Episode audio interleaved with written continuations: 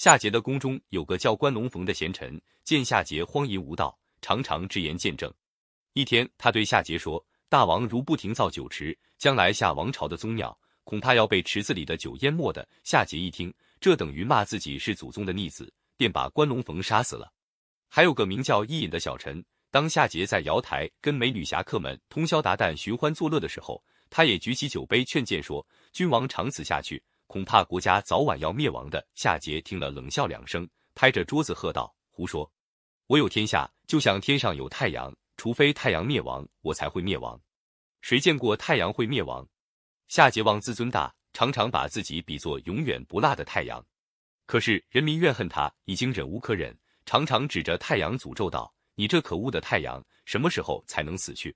你若早点死去，我甘愿跟你一同灭亡。”伊尹原是汤王的小臣。因为不被重用，跑来给夏桀做了御膳官。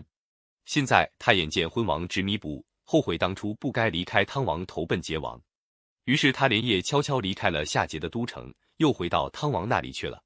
夏桀有个臣子叫费昌，一天来到黄河边上，忽见天空出现两个太阳，东边的一个光芒灿烂，正在升起；西边的一个暗淡无光，正在沉落。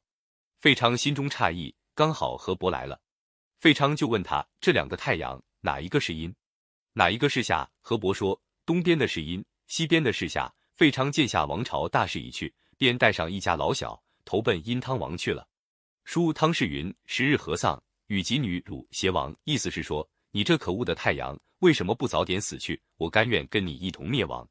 博物志一文：夏桀之时，费昌之和尚见二日，在东者烂烂将起，在西者沉沉将灭。夏桀妄自尊大。常把夏王朝的江山比作天上的太阳，自己也以太阳自居，人民便指着太阳诅咒他，希望他快灭亡。